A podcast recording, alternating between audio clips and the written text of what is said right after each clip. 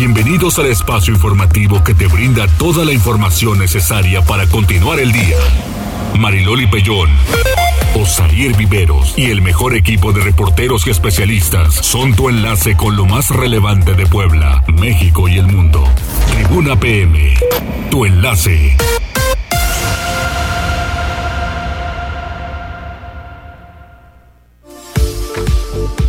¿Qué tal? Muy buenas tardes. Qué gusto poderles saludar. Es martes, son las 2 de la tarde en punto 7 de diciembre. Hay información importante para todos ustedes y comenzamos, ya sabes, saludando a Avi, a Cóndor, a Arturo, a reporteros, reporteras y también desde luego a todos ustedes que nos favorecen con su preferencia. Vamos con las líneas. El 242-1312 es también la de WhatsApp. El 2223-903810. En redes sociales estamos en arroba noticias tribuna, arroba mariloli pellón, arroba viveros guion bajo tribuna. Y además... Además, Loli, bueno, pues pueden escucharnos a través de las frecuencias de 1250 AM y el 95.5 de FM.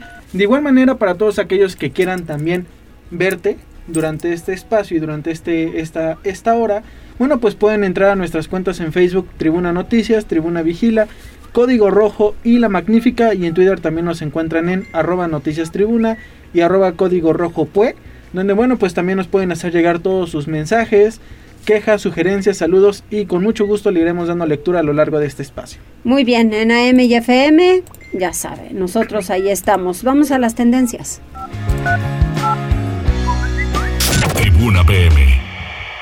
Adelante Arturo. Pues Mariloli, buena tarde. Antes que nada, eh, bueno, ayer platicábamos sobre este, pues polémico caso en, que se, en el que se vio envuelto Joaquín López Dóriga este fin de semana, luego de que compartiera a través de redes sociales, eh, pues una supuesta imagen que mostraría que la presentación del tren que va del centro de la Ciudad de México al aeropuerto eh, al nuevo aeropuerto que va a inaugurar eh, Felipe Ángeles. Felipe Ángeles, Felipe Ángeles que, bueno, Joaquín compartió una imagen en la que parecía que Claudia Sheinbaum, la jefa de gobierno de la Ciudad de México, y Alfredo de Mazo, el gobernador del Estado de México, pues en realidad no estaban en ese vagón, sino que se, que se trataría de maniquíes. Sin embargo, bueno, pues rápidamente usuarios a través de redes sociales pues comenzaron a compartir algunos videos donde se muestra todo el momento y pues efectivamente si eran ellos de verdad. Lo platicábamos hace unos minutos. Da la impresión de que sí parecieran por ahí unos muñecos de cera, unos maniquíes, pero puede ser que simplemente se tratara de un efecto de la cámara porque después de unos segundos pues sí se mueven. Incluso se ve que Claudia Sheinbaum voltea y dialoga con el presidente y con Beatriz Gutiérrez Müller, incluso con el titular de la Sedena que se encuentra también en ese vagón. Y bueno, finalmente ayer por la tarde Joaquín López Dóriga pues compartió a través de su cuenta de Twitter que se equivocó, que en realidad sí estaban ahí presentes, aunque bueno, pues siguió insistiendo en el tema de que este vagón en el que viajaban no se trata de este nuevo tren, sino que se trata pues por ahí de algún arreglo que hicieron para que pudieran transportarse, pero como tal no existe una instalación de la infraestructura para este nuevo medio de transporte, de transporte que conectará el centro de la Ciudad de México con el aeropuerto. Y bueno, Loli, continuando con otras noticias que también tienen que ver con el gobierno de la República, pues este día comenzó la aplicación del refuerzo de la vacuna contra la COVID-19 y fue en Zapopan, Jalisco, donde el, presidente de la República, Andrés Manuel López Obrador, pues dio la habitual mañanera y fue en este lugar donde, bueno, pues recibió esta dosis de refuerzo que hay que recordar será para mayores de 60 años y también con algunas personas que tengan algún tipo de comorbilidad. Eh, la que se estará aplicando es AstraZeneca. Y bueno, para el caso de la ciudad de Puebla ya será, se irá informando cómo será este procedimiento. Pero lo que sí ha comentado el gobierno de la República e incluso el presidente hizo hincapié esta mañana es que para su aplicación no se va a requerir ningún registro, pero únicamente se tendrá que asistir con la identificación oficial y bueno, también recordarles a todos los que quieran asistir y que sean mayores de 60 años, que será muy importante que ya hayan cumplido mínimo seis meses desde que cumplieron con el esquema del esquema completo, anterior. Exactamente, Loli. Y bueno, eh, simplemente para recordarles que Eh, esta jornada de vacunación pues comenzó en Chiapas, Ciudad de México, Jalisco, Oaxaca, Sinaloa y Yucatán. Y bueno, pues ya para finalizar, Loli, también te comento que tenemos otros temas que han estado eh, tendencia que tienen que ver con los deportes porque ya se está jugando la, la última, sexta y última jornada de la Champions League. Y bueno, por ahí hay varios clubes que pues todavía tienen algunas posibilidades de clasificar a octavos de final. Y bueno, pues hoy el duelo más interesante que tenemos es el Real Madrid contra el Inter de Milán. Muy bien, muy bien, pues estaremos muy pendientes. Muchas gracias Arturo. Que tengas excelente tarde. Igualmente. Continuamos con la información y Liliana Tecpanecatl dice el gobernador que no habrá aumento al pasaje. Dice, si hay paro lo resolveremos, responde a concesionarios del transporte público. Liliana. ¿Cómo estás, Mariloli? Te saludo con mucho gusto, igual que al auditorio. Con amagos, no, advirtió tajante la mañana de este martes Miguel Barbosa Huerta, gobernador de Puebla, a los concesionarios del transporte que amenazan con iniciar un paro de actividades y el Estado no les otorga un subsidio para modernizar sus unidades. Si hay paro, lo resolvemos, aseguró. El mandatario agregó que no habrá aumento en el pasaje y recordó que cuando él inició su periodo de gobierno, autorizó el alza en la tarifa a cambio de que los concesionarios mejoraran las condiciones de seguridad del parque vehicular, algo que no cumplieron. Aseguró que su administración no para a grupos clientelares y que las amenazas no lo espantan, por lo que invitó a los transportistas a respetar la ley. Y esto es lo que decía, escuchamos. No va a haber aumento de tarifas, se los digo a todos y que quede perfectamente claro. No va a haber ni vamos a permitir que se encimen las rutas, ni que nos digan que se van a meter a la zona del, del, tren articulado. No, no, no, no. No, así no. Yo creo que ya se dieron cuenta con qué gobierno están tratando, ¿verdad? Aquí no hay nada de estarles solapando grupos clientelares y que nos espantan y que es y que paros, pues que hagan el paro que quieran, ya lo resolveremos. Dijo que pronto se concesionará la operación de la plataforma digital a través de la cual las unidades del transporte público podrán ser monitoreadas desde el C5 a través de cámaras de video y botones de pánico. Aseguró que la licitación será transparente y no habrá simulaciones. Lamentó que en el pasado hayan existido funcionarios que hicieron negocios desde la Secretaría de Transporte, pero aseguró que esos tiempos se terminaron. Comentó que se entregarán más concesiones en donde se determine que es necesario y todo se hará de manera legítima. Es el reporte, Mariloli. Muchas gracias. Oye, Liliana, ¿y qué dijo sobre la explosión del polvorín? Porque dos pacientes están hospitalizados. Efectivamente, Ana Lucía Gil Mayoral, secretaria de Gobernación en el Estado de Puebla, confirmó el fallecimiento de seis personas tras el estallido que se presentó en Felipe Ángeles en un polvorín que operaba de manera clandestina. Entre los fallecidos había cuatro adultos y dos menores de edad. Al respecto, bueno, pues también se pronunció el secretario de Salud, Antonio Martínez García, quien dio a conocer el parte médico e informó que hay dos pacientes hospitalizados. Se trata de una chica de 13 años de edad que está en el Hospital del Niño Poblano en estado grave con quemaduras de segundo grado, mientras que otra jovencita de 16 años de edad está en un hospital privado de Tecamachalco. Además, en el lugar se atendieron a nueve personas que también presentaron algunas lesiones, aunque no hubo necesidad de hospitalización. Pero vamos a escuchar parte de lo que decía el médico. Tenemos dos pacientes hospitalizados. Hay uno en el Hospital del Niño Poblano, una jovencita de 13 años, la reportan grave con quemaduras de segundo grado. Y hay otra jovencita de 16 años, ella está en un hospital eh, privado en, en, Tecamachalco e in situ se atendieron a nueve pacientes que no requirieron de hospitalización, sino de manejo ambulatorio y bueno, pues el más sobre este tema, el gobernador Miguel Barbosa Huerta aseguró que las investigaciones están corriendo y prometió que habrá detenidos, pues justamente es necesario sancionar a las personas que hayan provocado la muerte de estas personas, de este caso de Felipe Ángeles, pero también de lo ocurrido la noche del domingo en Santa María, Zacatepec, comunidad de Juan Cebonilla. Escuchemos. Y va a haber, sin duda va a haber. Esto no se puede quedar así. Ya la Fiscalía General del Estado eh, tiene una investigación que está conduciendo, seguramente la delegación de la Fiscalía General de la República también. Ellos determinarán responsabilidades. Y claro que sí, claro que sí. Esto no puede quedarse así. Este es el reporte, Marilo. Ay, Liliana, oye, imagínate si cuando te cortas con las hojas, que te haces una pequeña heridita en un dedo o algo así, todo lo que duele y arde, ahora te imaginas las quemaduras y al grado en el que están. Es terrible, Mariloli, es una situación, como dices, inimaginable y más inimaginable a mí me parece que haya padres de familia que en estas temporadas ellos mismos le compran a los niños cualquier artefacto de pirotecnia y pues condenando los Mariloli a sufrir un dolor que es, como ya decíamos, pues inaguantable, ¿no? Qué bárbaro. Exactamente, así es. Regresamos contigo un poco más adelante, Liliana, porque vamos con Gisela Telles.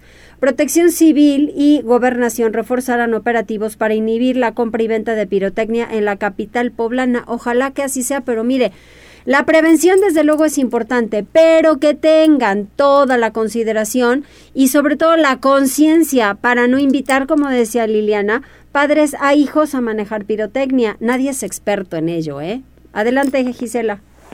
Así es, Mariloli, te saludo con mucho gusto, igual que a nuestros amigos del auditorio, y te comento que ante las recientes explosiones de polvorines, pues Eduardo Rivera Pérez, alcalde de Puebla, dio a conocer que instruyó a Protección Civil, Normatividad y Gobernación intensificar los operativos de revisión principalmente en mercados para evitar riesgos el edil aseveró en entrevista que están siendo muy cuidadosos para que primordialmente en los centros de abasto de la capital poblana no se expenda o almacene pirotecnia, una vez que en la recta final del año se intensifica su utilización.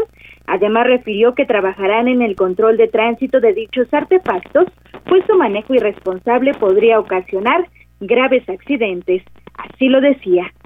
Sabemos que práctica, ¿no? Eh, en estas fechas es costumbre el utilizar este tipo de juegos de pirotecnia con pólvora y que pueden poner en riesgo, pues, hasta la vida de las personas. Entonces estamos siendo muy cuidadosos para que en los mercados de la ciudad no se expendan este tipo de productos y, por supuesto, que el manejo que pudiera haber de los mismos dentro de la ciudad pueda hacerse de manera responsable. Me refiero si hay algún tránsito de este tipo de materiales en los diferentes puntos de la ciudad. Rivera Pérez pidió a la par a las y los ciudadanos denunciar situaciones irregulares respecto al manejo de material explosivo, esto con el objetivo de abonar al bienestar de toda la sociedad. El reporte, Mariloli. Muchas gracias, Gisela. Pues sí, no hay de otra. Hay que tomar las precauciones necesarias, pero también impedir lo que será importante a aquellos quienes no estén autorizados y de eso se encarga la Sedena. Regresamos con Liliana porque no vamos a quedarnos sentados, dice el gobernador ante la operación clandestina de talleres de pirotecnia. Adelante, Liliana. Gracias, Marilo. Y pues efectivamente, en torno justamente a estos acontecimientos, el gobernador Miguel Barbosa Huerta recordó que es facultad justamente de la Secretaría de la Defensa Nacional autorizar la operación de talleres de pirotecnia y verificar los puntos de venta de esta clase de materiales. Sin embargo, el gobierno del estado aseguró emprenderá acciones para detectar polvorines que funcionen en la clandestinidad. Miguel Barbosa Huerta dijo que es necesario actuar con rapidez y eficiencia en este tema, sobre todo por la temporada, pues al cierre de cada año incrementa la producción y venta de fuegos artificiales. Y bueno, pues en este sentido, él también señaló que es necesario trabajar en dos vertientes. Primero, pues la detección justamente de estos talleres que se manejen sin licencias y los cuidados suficientes. Y por otro lado, la comercialización de los productos explosivos en sitios que puedan representar un peligro para la población. Él señaló que hoy mismo instruyó a la secretaria de Gobernación, Ana Lucía Gil Mayoral, para que de manera personal tenga relación directa con los presidentes de todos los municipios en Puebla a fin de que ellos denuncien justamente la ubicación de estos talleres en caso de que la tengan y también los lugares en donde se venda la pirotecnia para que sean revisados estos sitios y evitar nuevas tragedias. Cabe señalar, Mariloli, que este mismo martes la secretaria de Gobernación sostuvo una reunión de trabajo con 43 alcaldes, a quienes les hizo saber las instrucciones del Ejecutivo a, fin de evitar nuevos acontecimientos como los ocurridos en Juan Cebonilla y Felipe Es el reporte, Mariloli. Muchas gracias, gracias Liliana. Vamos con Gisela Telles porque por su buen desempeño personal operativo de la Secretaría de Seguridad Ciudadana fue reconocido por el presidente municipal de Puebla, Eduardo Rivera Pérez, y lo acompañó la presidenta de Canirac en Puebla, Olga Méndez. Adelante, Gisela. Así es, Mariloli, el presidente municipal de Puebla, Eduardo Rivera, en coordinación con la Cámara Nacional de la Industria Restaurantera y Alimentos Condimentados, entregaron 10 reconocimientos a personal operativo de la Secretaría de Seguridad Ciudadana. Durante el evento que se llevó a cabo en el callejón del restaurante Novo Origen, el edil indicó que dichos estímulos consisten en otorgar un desayuno o comida por semana, no solo a elementos de la dependencia municipal destacados, sino también a sus familiares. Y es que destacó los incentivos, mismos que forman parte de los resultados de la tercera sesión de la Comisión Permanente por Puebla, buscan reconocer el buen desempeño de mujeres y hombres que sirven a las y los poblanos con valentía, lealtad, honestidad y también dedicación. Así lo decía. Eso, este reconocimiento a nuestros elementos que se han destacado en distintas tareas, que además tienen aprobados sus controles de confianza y sus evaluaciones. Estos estímulos, amigas y amigos de los medios de comunicación, consiste en poder otorgar un desayuno o comida semanalmente a elementos de la policía destacados junto con su familia en alguno de los restaurantes afiliados a la Canirac, restaurantes también de gama importante Olga Méndez Juárez, presidenta de la Canidac, refirió que este reconocimiento a la labor de las policías pretenden hacer la diferencia debido a que no solo buscan exigir o estirar la mano para vivir con mayor seguridad y tranquilidad, también agregó que en enero de 2020 se pondrá en marcha el programa Amigos del Policía, esto con el objetivo de que todos los elementos puedan consumir café o agua y hacer uso de los sanitarios sin ningún costo. Escuchemos. Tenemos que acostumbrarnos que como mexicanos también tenemos la oportunidad de poder compartir, de poder marcar una diferencia y no nada más de quejar, de exigir y de estirar la mano. Es por eso que desde hace cerca de tres años este proyecto Cocinando con Valores se hace una realidad a través de estos pequeños actos de reconocimiento, sobre todo a policías.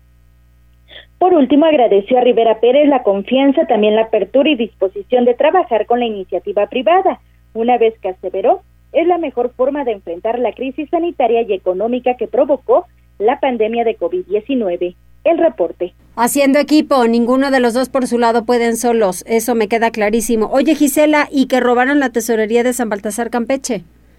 Así es, Mariloli, se llevaron aproximadamente 138 mil pesos, esto del módulo de cobro de predial en San Baltasar Campeche. Así lo informó María del Consuelo Cruz Galindo, titular de la Secretaría de Seguridad Ciudadana del municipio de Puebla. Luego de que la tarde de este lunes 6 de diciembre se reportó el asalto de las oficinas de tesorería ubicadas en la presidencia auxiliar de dicha demarcación, la funcionaria indicó que lograron asegurar una camioneta que contenía ropa. Indicó que las placas del vehículo también están siendo monitoreadas a través de la plataforma México y a la par están recabando imágenes y también la descripción de los testigos del evento para dar con los responsables. Aunque no cuenta con el corte total de lo robado, dijo que la cifra preliminar es de 138 mil pesos y aunque no hay detenidos, aseveró que se están reforzando todos los puntos para evitar este tipo de delitos. Así lo decía. De hecho, ya tenemos asegurada una camioneta que contiene ropa en su interior. Ya se verificaron las placas y se están corriendo en plataforma México. Y por supuesto, ya se generó la estrategia por parte de la unidad de inteligencia para efecto de dar con los actores. También se están recabando las imágenes de video, que también tenemos suficientes, y obviamente la descripción de las, de las personas que estuvieron en el interior y que pudieron vivir ese evento. Yo no tengo como tal el corte, tenemos un aproximado de 138 mil, pero no es el corte definitivo. Mariloli, debido a que es el segundo robo a módulos de cobro predial, el presidente municipal Eduardo Rivera Pérez mencionó que del primer hurto en las oficinas de Amalucan sí hay personas detenidas. Así lo decía. Recuerden que además también en el caso de Amalucan eh, ya hay detenidos al respecto y en este caso la indicación que ha tenido la Secretaría de Seguridad Ciudadana es que eh, se haga la investigación necesaria, hay elementos como ella lo ha informado y poder en su caso dar con los responsables. No hay alguna afectación ah, humana eh, afortunadamente que lamentar, sí, y estamos haciendo lo necesario para poder resguardar no las colaboraciones del pago del predial por último, puntualizó que se están reforzando las estrategias para no solo garantizar la seguridad en dichos módulos, sino en toda la capital poblana. la información, Mariloli. Muchísimas gracias, Gisela. ¿Por dónde nos escuchamos, Arturo? Loli, nos escuchamos a través de la 1250 de AM y el 95.5 de FM. Y también nos pueden ver a través de Facebook en Tribuna Noticias, Tribuna Vigila Código Rojo y La Magnífica. Y en Twitter a través de arroba Noticias Tribuna y Código Rojo, pues. Hacemos una pausa, 14 horas con 20 minutos, volvemos enseguida. Enlázate con nosotros. Arroba Noticias Tribuna en Twitter y Tribuna Noticias en Facebook. Ya volvemos con Tribuna PM. Noticias, tendencias y más. Estamos de regreso. Tribuna PM, tu enlace. Continuamos. Ay, pero esta sí está de rásgate las vestiduras, ¿no? O córtate con galletas de animalito. Eugenia León es a la que escuchamos, ¿no? En este momento. Muy bien. Arturo, ¿tienes saludos? Así es, Loli. Ya tenemos saludos de Cosme Herrera que nos dice saludos, que sea un buen martes para todos. Y de Franja de Metal que dice buena tarde, Mariloli. ¿Quién es tu favorito para el título? ¿Atlas o León? Saludos. Pues ahora sí le voy a León. Atlas nunca me ha caído. Una vez, fíjense, ahí va una anécdota. Me acompañé, en ese entonces era presidente del equipo Puebla, Paco Bernat. Y me dice, ¿dónde te quieres sentar? Le dije, pues tú eres el dueño, donde tú quieras, a mí me da lo mismo. Fuimos a Guadalajara. Y entonces nos sentamos ahí, pues con toda la gente en las gradas, ¿no? Y de repente, pues gol del Puebla. No, bueno, imagínense, o sea, yo eché, pero el Paco me jalaba el pantalón y me decía, Mariloli, nos van a echar algo. Y yo, ¿Qué me van a echar? Yo le voy al Puebla y no me importa, ya metimos gol. Y entonces había un señor que ya se le habían pasado las copas adelante de nosotros y de repente el señor se volteaba y se volteaba y echaba pleito y echaba pleito a los jugadores que quedaron fuera de la banca. Y entonces ya que termina el partido que me volteé y que le digo, pues aún así y le ganamos. Y entonces el otro estaba furioso, el señor, ¿no? Y, y el pobre Paco sufría. Y le digo, no sufras, hay que decirle a la gente cuando ganamos y le vamos bien ganamos. Entonces, y en otras revanchas también he ganado con, con, el Puebla y no con Atlas. Entonces, le voy a León, la verdad. Y ¿saben por qué también? Porque está de director deportivo un poblano, Rodrigo Fernández Jasso, que ya lleva mucho tiempo en León y ha hecho un muy buen papel con el equipo. Entonces, si es poblanito, es amigo mío, jugó en el Puebla, después se fue a Toluca, entonces, pues ahí están las anécdotas. Y yo estoy haciendo esperar al secretario de salud en la línea. ¿Cómo estás, doctor? Mi estimada Mariloli, Arturo, a tu amable auditorio, eh, pues sí, decirles que se empiecen a sobar el brazo izquierdo porque llegaron las vacunas de refuerzo, mi Mariloli. Ay, qué va dolero que no nos estés ahuyentando, doctor. No, no, es, es para que ya lo tengan este, preparado porque ya iniciamos el próximo jueves. Sí. Eh, vamos a iniciar, Mariloli, por cuestión de logística y de eficientar el, el todo el proceso de vacunación en eh, ciudades grandes también como Tehuacán, Tezutlán, eh, Zacatlán, en la Mixteca, en el Zúcar de Matamoros, etcétera. Sí. Porque tenemos pendientes la aplicación de primeras dosis de 15 años y más y segundas dosis. Los vamos a aprovechar para iniciar con los refuerzos para todas las y los poblanos mayores de 60 años eh, que pongan ya su, su, su, que se empiecen a sobar para que cuando se las apliquemos ni duelan ni sientan nada y estén muchísimo más protegidos. Oye, doctor, ¿cómo te fue ahora con los chavos de 15 a 17 años? Estuvo nutrida Mariloli, eh, aplicamos 124.400 infracción para este grupo etario de 15 a 17 años. Estuvo bien, para lo que fue Puebla Capital, obviamente falta nuestra área conurbada y el resto eh, de los municipios del estado, de los 217 municipios. En total para este grupo etario eh, tenemos proyectada y nuestra meta son 290 mil vacunas y llevamos 124 mil. Puebla es la ciudad más densamente poblada y ya de ahí el área conurbada y las otras ciudades grandes como Tehuacán, Tezutlán, Huauchinango, etcétera, mi marido. ¿Cómo ha venido este asunto? Porque ya escuchas unas cosas a nivel internacional y otras posturas sobre Omicron. Si es tan contagioso, es peligroso, ¿qué ha habido de avances en la investigación? Ok, nosotros nos nada más nos basamos en lo oficial Mariloli. Sí. Obviamente sí estamos viendo eh, publicaciones en revistas eh, muy prestigiadas, eh, The Lancet, los American Journals, etcétera y eh, pero a lo único que nosotros eh, lo tomamos como un hecho es a lo publicado por la Organización Mundial de la Salud y por eh, indicación de nuestros jefes, que es la Secretaría de Salud Federal. Hasta el momento sigue en una variante de preocupación. Sí. Se sigue estudiando. Hay que recordar que la misma OMS hace aproximadamente nueve días dijo que la iba a investigar cómo evolucionaba en estos 15 días. Eso quiere decir que iban a ver si existía, si era más virulenta, o sea, mucho más agresiva, si tenía algún eh, efecto o burlaba eh, los anticuerpos, ya sea eh, producidos naturalmente, que es cuando a mí me da la enfermedad, sí. ¿no? Y o artificial, que es lo de la vacuna. Hasta ahorita no ha mandado ningún comunicado porque dijo que lo iba a investigar de aquí a 15 días. Y lo que sí hemos leído es que aparentemente no, con lo que llevan de estudio hasta el momento, eh, no es eh, mucho más agresiva ni transmisible eh, como la Delta. La Delta es la que nos pegó durísimo en esta Horrible, tercera sí. ola y hay que acordarse que nosotros no teníamos ninguna Delta en mayo y junio y a partir de que se empezaron a ver los primeros eh, casos de Delta, en un mes, mes y medio, eh, hizo el acme de la tercera ola. Entonces, esperemos, esperemos que, que así sea, pero hay que esperar, hay que esperar el comunicado oficial de la Organización Mundial de la Salud y obviamente una vez que lo dé, va a ser la postura de la Secretaría de Salud eh, Federal, Marisol.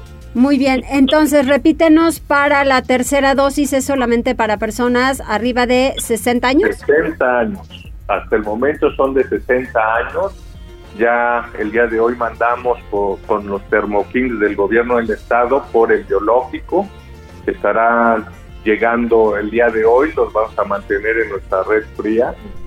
Y eh, mañana ya daremos a conocer toda la logística de aplicación. Te comento o te adelanto más bien que va a ser en estas ciudades, eh, no va a ser Puebla capital, vamos a iniciar con eh, ciudades del interior también densamente pobladas, porque tenemos que aprovechar a nuestro personal y también que les debemos las vacunas a eh, estos municipios, pues, que también eh, pues, tenemos esa necesidad de que todas las y los poblanos, todos, todos, no solo en la capital, estén vacunados.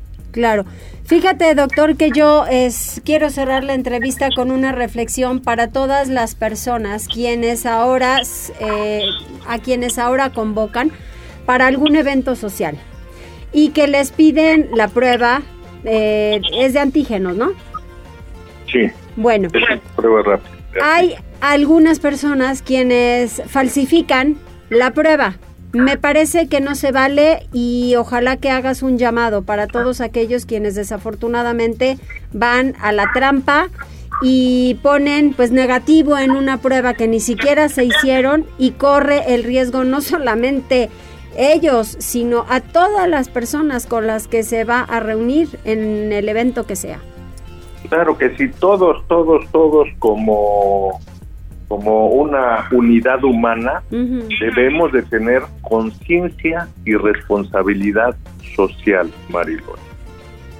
Esta enfermedad eh, no está controlada. Ojalá y se pudiera decir que con los números que di hoy, eh, con seis casos nuevos y, y la hospitalización a la baja, te dijera ya, lo tenemos controlado, no está controlada. Aún, aún eh, vacunados tenemos eh, un porcentaje que nos podemos enfermar sí. es muy bajo, ¿no? Obviamente, si no estoy vacunado, la posibilidad de que me enferme es altísima. Vacunados es muy bajo, pero aún tenemos la posibilidad de enfermar y de irnos al hospital. Entonces, ¿qué es lo que debemos de hacer? Actuar con responsabilidad social. Para la variante Omicron, la Organización Mundial de la Salud nos dice que debemos de continuar con todas las medidas anti-COVID, la sana distancia, evitar aglomeraciones. Nos pone muy, muy estrictos que en espacios cerrados, que estén aglomerados, no meterse.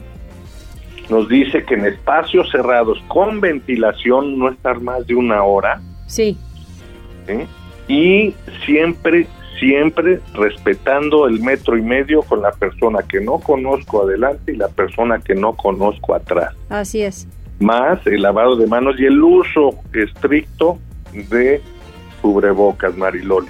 Si hacemos esto, disminuimos en un porcentaje altísimo eh, la cadena de contacto, la rompemos y esto va a hacer que salgamos lo antes posible ya de esta pandemia que ya más 21 meses. Ay, terrible. Mariloli, ¿eh? Exactamente. Pues doctor, mucha suerte y que les vaya muy bien para esta vacunación. Preparen brazo porque pues ahí les van. brazo fuerte para estar inmunológicamente más fuerte. Así es. Órale. Gracias, doctor. Adelante, mi Mariloli. Saludos y síganse cuidando. Así es, muchas gracias. E inclusive en los mismos trabajos aun cuando ya han abierto actividad económica en diversos lugares, pues entonces reforcemos las medidas y no creamos que porque ya abrieron en muchos lugares, también en las oficinas ya se puede bajar la guardia. Desde luego que no. La sana distancia del uso de cubreboca y lavado de manos es básico y esencial en todos lados. Vámonos a la DERI, Cintia Lara, desde la Dirección de Emergencias y Respuesta Inmediata. Adelante. Hola. Cintia. Hola, ¿qué tal? Muy buenas tardes. Me da muchísimo gusto saludarte y a todo el auditorio de Tribuna. Pertina, desde la Secretaría de Seguridad Ciudadana compartimos el reporte vial. Encontrarán tránsito fluido en la prolongación de la Casa Sur desde el Boulevard Municipio Libre hasta la 63 de Oriente, así como en la 11 Norte de la 18 a la 8 Poniente y en el Boulevard Valsequillo a la altura de la 49 Poniente. De igual forma, se registra ligera carga vial en la 4 Poniente a la altura de la Diagonal Defensores de la República, así como en la 47 Poniente entre la 19 y la 11 Sur, y finalmente en la 30 Norte desde la 2 Oriente hasta la 12 Oriente. Por otra parte, es importante recordar que debido al desarrollo de obras de mantenimiento en el primer cuadro del centro histórico, se registró cierres a la circulación en la 8 y 12 Oriente Poniente. Amigos del auditorio, hasta aquí el reporte vial. Les deseo que tengan una excelente tarde. Gracias, Cintia, que estés muy bien. Muchas gracias, bonita tarde. Buenas tardes.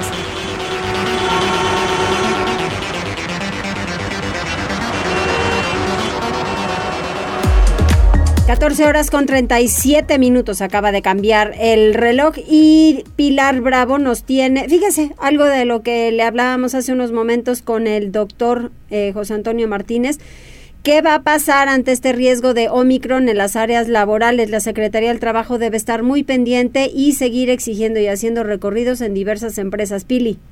Así es, debido a la amenaza que representa la variante del COVID, el Omicron, que puede llegar al país debido a la movilidad del personal de empresas extranjeras que se mueven con otras nacionalidades, las autoridades del trabajo y de la salud anunciaron incrementar las jornadas de revisión a 1.452 empresas que recibirán visitas. Las inspecciones tienen el propósito de observar el cumplimiento de todos los protocolos sanitarios, prevenir contagios en los centros laborales, por lo que se verificará la vacunación de la planta laboral, los cuidados internos de distancia y de limpieza. Esta acción fue requerida también por la Secretaría del Trabajo del Gobierno Federal, que convocó a la Comisión Consultiva Estatal de Seguridad y Salud, pues para hacer estas revisiones en las fuentes laborales. en una sesión en la que participan pues el Seguro Social, la Secretaría de Salud, Coparmex y los sindicatos, incluso la eh, empresa, es la Universidad Popular Autónoma del Estado de Puebla, pues todos sus integrantes coincidieron en la necesidad pues de hacer estas revisiones a las empresas porque llega fin de año y bueno, pues tú sabes, los mexicanos somos a las reuniones, a los festejos y bueno, se nos puede olvidar estas medidas sanitarias porque dice la autoridad sanitaria, el riesgo no ha pasado, por el contrario, está más latente que nunca y por eso las recomendaciones a las empresas, a los sindicatos y en lo individual a los trabajadores a no perder el sentido de la seguridad sanitaria. Es el reporte, Mariloli. Muchas gracias, Pili. Vamos con Liliana porque el DIF apoya con alimentos estancia de migrantes en la estancia de migrantes centroamericanos aquí en Puebla. Adelante, Liliana. Gracias, Mariloli. Pues fíjate que migrantes centroamericanos se refugian en templos católicos en Puebla durante su travesía a los Estados Unidos. Miguel Barbosa Huerta, gobernador del estado, informó que su administración ha sido solidaria con la caravana y les ha proporcionado alimentos. Estas acciones se han concretado a través del sistema estatal DIF. Los ciudadanos centroamericanos se encuentran en Amozoc, en los templos de la Asunción en la capital, en la catedral e incluso en el Zócalo poblano. Vamos a escuchar.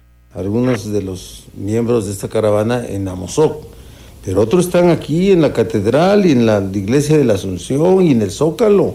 Entraron a la capital nosotros lo que vamos a brindar y estamos brindando ya es una ayuda solidaria de alimentos a las iglesias donde llegaron. Necesitan que los apoyemos y los estamos apoyando ya. El DIF está apoyando con esa condición esa, para poder solventar las necesidades de alimentos. Barbosa Huerta descartó la posibilidad de ofrecer transporte para disminuir la estadía de la caravana migrante en la entidad y comentó que este tipo de situaciones deben ser atendidas de manera directa por el gobierno federal. Es el reporte. Muchísimas gracias Liliana, pues hay que estar muy pendientes, pero ¿qué ha pasado con esta situación de los migrantes? Gisela, tú nos tienes más detalles. El Ayuntamiento de Puebla brindó acompañamiento humanitario a esta caravana. Así es, Mariloli. Eh, pues esto fue a integrantes de la caravana migrante que arribaron a la ciudad por medio de tres grupos desde la madrugada de este martes 7 de diciembre. En entrevista, el alcalde Eduardo Rivera Pérez explicó que los grupos se instalaron en San José, la iglesia de San Juan de los Lagos y también en La María, por lo que ofrecieron todas las garantías en materia de salud y también de seguridad. Precisó que las personas fueron atendidas por elementos de seguridad ciudadana, normatividad, protección civil y también gobernación, una vez que a la par agradeció el apoyo de párrocos de tres iglesias que se sumaron a la causa, pues gracias a la colaboración no se presentaron incidentes. Escuchemos. Nuestra responsabilidad, insisto, es hacer este acompañamiento humanitario. Sabemos que el tema de la movilidad es una garantía que también eh, hay que garantizar y también agradecer a, algunos actores como fue la iglesia también de los eh, San Juan de los Lagos, insisto, el párroco también de, esa iglesia y otras dos iglesias que ofrecieron esta ayuda humanitaria a los migrantes que se trasladan. Entonces, eso es lo que estamos nosotros eh, atendiendo. no ha habido tampoco ningún incidente hasta el momento y estamos eh, pudiéndoles apoyar en temas de aseo personal, alimentación, para que puedan continuar con su tránsito a, la Ciudad de México. Rivera Pérez indicó que la ayuda humanitaria se otorgó hasta que los migrantes se concentraron en, en San José, esto ya que accederán a la autopista y continuarán con su trayecto hacia la Ciudad de México. El reporte, Mariloli. Muchísimas gracias, gracias Gisela. Vamos a hacer una pausa, 14 horas con 42 minutos, volvemos enseguida.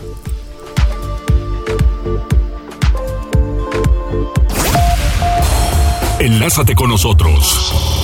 Arroba Noticias Tribuna en Twitter y Tribuna Noticias en Facebook. Ya volvemos con Tribuna PM. Noticias, tendencias y más. Estamos de regreso. Tribuna PM, tu enlace. La gran Eugenia León y nosotros continuamos en Tribuna PM 14 horas con 45 minutos. Liliana Tecpanecatl de Puebla para el Mundo, ¿en qué? Cuéntanos.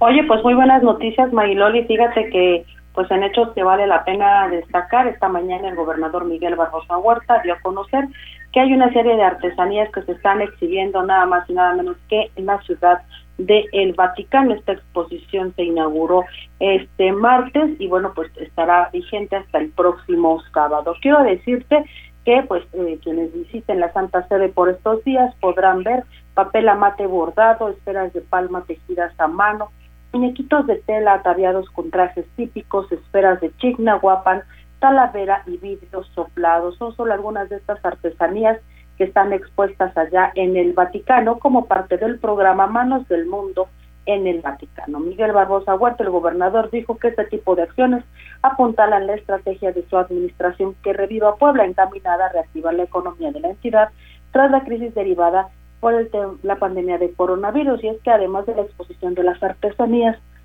los funcionarios de su gobierno en el Vaticano participarán en reuniones de negocios a fin de promover al Estado en la Santa Sede. Vamos a escuchar lo que es. Hay una delegación de poblanas, poblanos en el Vaticano, en este gran festejo de este Estado Vaticano sobre la Navidad. Es una reunión mundial en donde participan países con sus mejores muestras relacionadas con la Navidad y, y fueron este poblanos. Va a haber muchas cosas, muchas reuniones. Las secretarias estatales que viajaron a la ciudad del Vaticano son Olivia Salomón de Economía y Marta Ornelas de Turismo, además del titular de Cultura Sergio Vergara y la coordinadora de Comunicación Verónica Vélez. Bueno, pues cabe señalar que también forman parte de la delegación Lorenzo Rivera, alcalde de Chignahuapan, y la alcaldesa de Hueyapan, Cecilia Jaime Lino. Las artesanías ostentan el logotipo de los museos vaticanos y se venden como recuerdos. El producto de esta venta irá directamente a las manos de los artesanos. Es el reporte, María. Muchísimas gracias, Liliana. Pues ahí está, es un asunto desde luego importante y nos ponemos a prueba, pero sobre todo en los ojos del mundo. Vámonos a la Feria del Café. Pili, ¿quieres café? Sí, claro, y además de muy buena calidad como es el grano que se cultiva en la Sierra Nororiental, en Huehuetla, que es un municipio de esta sierra. También requiere reactividad, reactivar su economía y por eso efectuará la Feria del Café en el marco de la fiesta patronal por lo que habrá muestras del grano aromático del 11 al 15 de diciembre.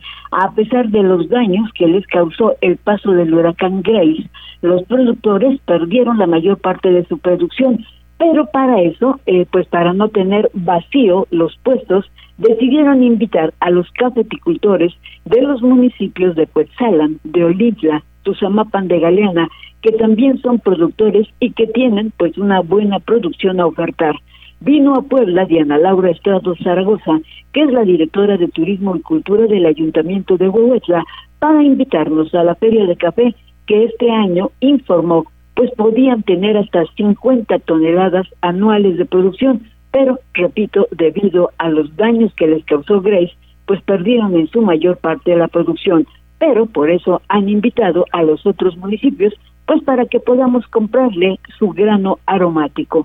Los festejos conllevan también la actuación de danzas de los negritos, los quetzales. Hay que recordar que esta comunidad contiene una población eminentemente totonaca y que bueno, se abre en los para recibirnos en esta feria del café. Gracias, Mariloli. Oye, ¿cuál es tu preferido? Mm, pues toda, todo ese café es bueno, ¿eh? Es distinto, fíjate, al de la Sierra Norte. Ese es de la Sierra Norte Oriental. El café, por ejemplo, que toma uno en Cuetzalan es muy bueno. Una característica del café de esta región es que aparentemente se ve claro, pero tiene un aroma, un aroma excelente. Entonces es también de calidad, simplemente es la altura, lo que eh, y el tostado naturalmente, lo que le da el, el cuerpo y el sabor al café de esta región. Oye, ¿y tomarlo cómo te gusta? ¿Café americano, capuchino, express? No, express, por ¿Express? Ese es el bueno, del fuerte. Ay, oye, pero a veces no alcanza más que para dos orbitos. No, no, no, el café debe ser eh, así, natural y fuerte y sin azúcar. para Sin azúcar, sí, claro, claro. para que se aprecie exactamente la calidad del café. Te digo, este café de esta región es diferente al del otro lado, del de Jicotepec, que ese sí es, es más eh, de la arábiga, ¿no? Sí. De la especie arábiga, pero bueno, pues son cafés diferentes, pero es muy bueno también el de esta región. Muy bien, muchas gracias, Pili. Hasta luego. ¿A ustedes qué café les gusta? ¿Tú, Condor? ¿Americano? ¿Tú, Avi? Capuchino. El moca, pero ya está muy endulzadito, ¿no? ¿A ti? También el Arturo, americano. el americano. Uy, es que a mí sí yo soy como, como Pili. El express me encanta, pero el capuchino, uy, qué rico. Y ni se diga el americano para chopear algo. ¿No? ¿A poco no? Un pancito. Ahora que Churros, hace mucho frío en la mañana. cocoles, lo que quieran. Mm, ¿Verdad? Ay, sí, qué rico. Sobre todo exacto en la mañanita que hace un poco de frío. 14 horas con 51 minutos. Vámonos con Daniel. ¿Quién se fue a la cárcel, Daniel?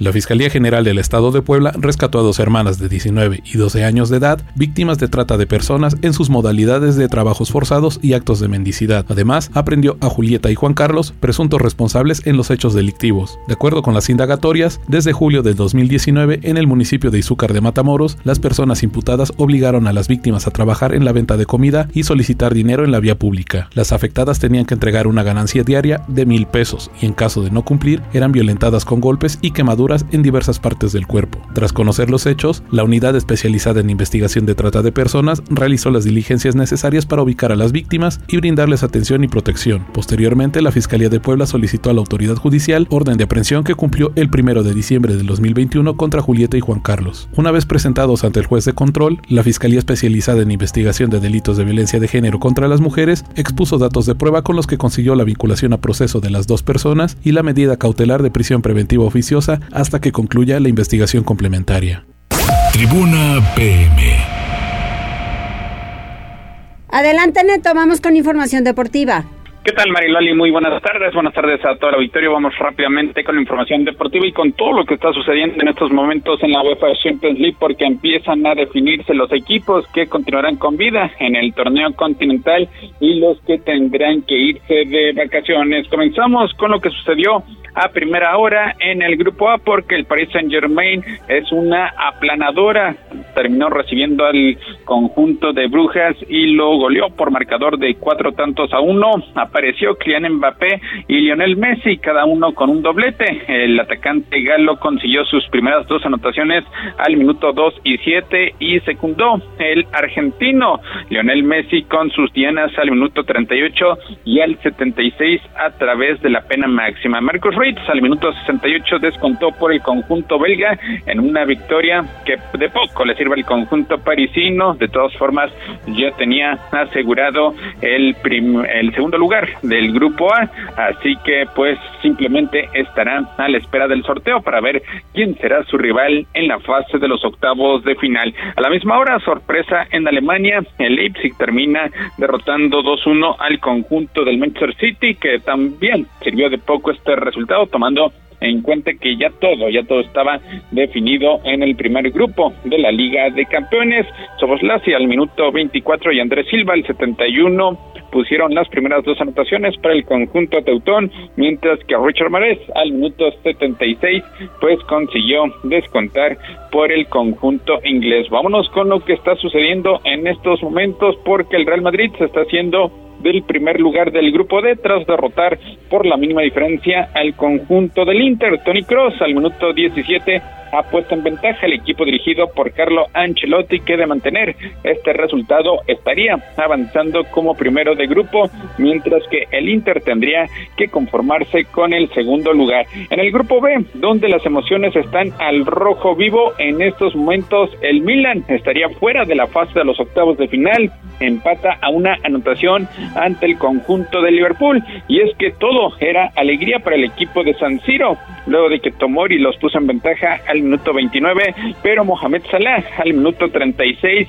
decretó la igualdad para el conjunto inglés que busca cerrar la fase de grupos con puntaje perfecto. Hasta el momento empata una anotación. Milan tendrá que ganar en el segundo tiempo si es que quiere avanzar a la siguiente ronda. Otro resultado de poco le serviría. El Porto, el Porto está dando la campanada en estos momentos, no por estar ganando, sino porque la combinación de resultados pues le permitiría avanzar a la siguiente fase, igual sin anotaciones ante el conjunto del Atlético de Madrid, que en estos momentos se quedaría fuera de toda competencia europea, es decir, ni siquiera alcanzaría el boleto de consolación a la Europa League porque iguala sin anotaciones ante el conjunto de los Dragones, un partido que ha sido bastante trabado, pero el conjunto lusitano ha tenido la posición del esférico, aunque también ya recibió la amonestación por conducto de Taremi. En el grupo C, el Ajax, el Ajax que está teniendo una ronda grupal extraordinaria, pues derrota por marcador de dos goles a uno al conjunto del Sporting de Portugal, otra vez el mexicano Edson Álvarez con su número cuatro